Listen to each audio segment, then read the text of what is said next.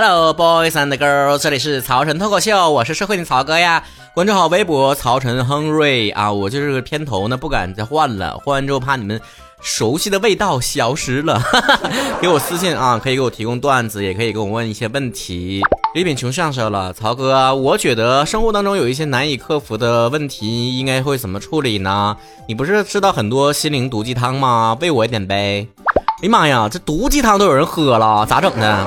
这难道就是古偶剧当中那种常见的套路吗？那就是说，如果是你亲手喂下我的毒药，我也会亲口喝掉，好浪漫啊！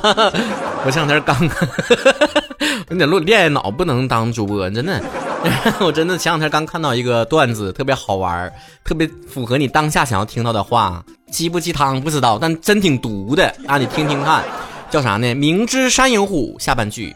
那就不去明知山啊！有些时候不逼自己一把，都不知道自己多没用啊！再熬夜就是狗，嗯，什么品种还没想好。那要我的话，我当小比熊，嗯，不掉毛，没味儿，不招人烦，还可以跟我家嘟嘟做亲兄弟了，就属于。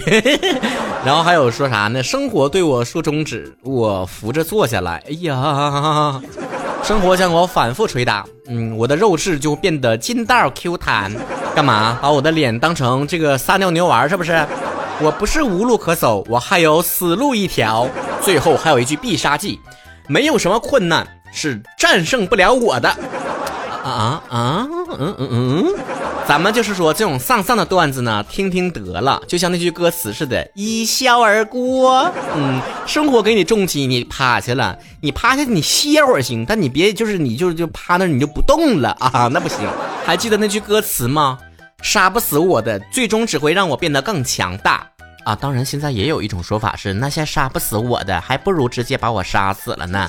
有些时候啊，幽默段子确实可以化解一些生活当中遇到的烦恼和问题，但也不是每一个段子都是丧丧的，对吧？有一个说法我也很喜欢呢，就是假如上帝把你的门关上了，你就把门再打开呗。啊，那上帝再把你门关上，你就再打开呗。那门那玩意儿不就是打打开开的吗？他也没在外面给你反锁上啊，是不是？实在反锁了，咱跳窗户呗。那窗户也给你关了，那你就开会空调吧，凉快凉快去。反正现在年轻人的精神状态根本就是打不掉的啊，打不倒的，永远是淡淡的。哎，对待所有的问题都是淡淡的。面对感情问题，不行就分；生活问题，那我不活了；工作问题，那把我开了吧；社交问题，那你报警呗。前两天我住的公寓，看到对门的邻居换了一个地垫，上面写着。活着回来就行了，你真棒！我突然觉得如释重负啊，那自己生活有什么大不了的啊？今天和别人说了，曹哥，你上期节目里面提到了每一代人都有每一代人的好和不好的地方，那我也很想知道，难道每一个人从小不都是这样长大的吗？差距能有多大呢？而且现在年轻人应该是一代更比一代聪明了吧？嗯，一代比一代聪明，就符合进化论呢。那不能一一代比一代蠢吧？而且从小到大怎么养大的？你没体验过，你不知道。就拿一个很小的事儿来说，如果现在的小朋友如果说记忆力不行的话。家长都会买什么蓝莓呀、深海鱼呀，补充什么维 E、维 C、维什么玩意儿乱七八糟的东西呀，坚果、燕麦呀，各种做早餐呢。家里的厨房不是厨房，那像化学实验室一样。这家给现在年轻人补的，那家伙我经常看到他们，我都感叹，你说现在孩子都吃啥长大，长得老高。像我们那前儿哪补那些东西啊？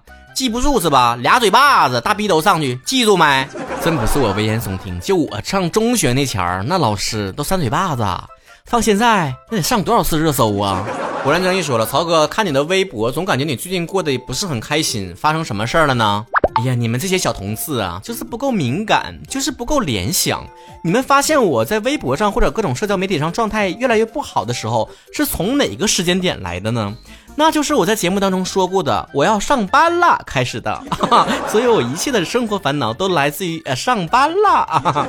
不过你能看到我文字当中透露出来隐隐的那种忧伤，那种四十五度仰望天空不让眼泪掉下来的那种情感，你已经很细心了，很感动了。没事别担心啊，曹哥现在早就想开了。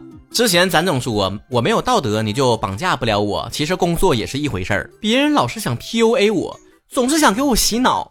总是让我反省自己为什么不开心，究竟哪里出了问题？那我只能告诉他，问题就出在我把工作太当回事儿了，我太有责任心了。自从上班的那一天起，我就秉持着一个原则，一定要干自己喜欢的工作，而且我要把这个工作干得好，我要对得起我的工资，我要对得起领导把我看在这么重要的位置上。如果做不到，那不用别人说什么，我自己就开始愧疚了。我这颗敏感脆弱的心呢，我这颗上进而又负责任的心呢，就开始碎啦。还记得小的时候老师怎么说我的吗？之前节目提到过。那就是这回成绩不行，一个眼神儿过去，下回成绩层层往上升。就好像身边曾经有人跟我讲过，你为什么总是怀疑自己会得抑郁症呢？经常去什么检查这个精神科，有这个必要吗？我从来不担心自己得呀。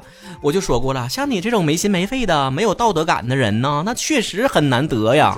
我之前就活得太紧绷了，对自己要求太高了，没必要。拿个小事儿举例，之前我不经常说，看到邻居放什么鞋。子在外面呢，垃圾在外面，我就很不开心吗。我现在不会不开心了，我会把我家的垃圾呀、鞋呀也放在外面。你放一双鞋，我就放两双。咱主打的是找回自己的阵地。哎，不光放鞋，咱鞋的味儿还得比你冲。工作也是如此，成天合计怎么对公司负责，公司考虑过怎么对我负责吗？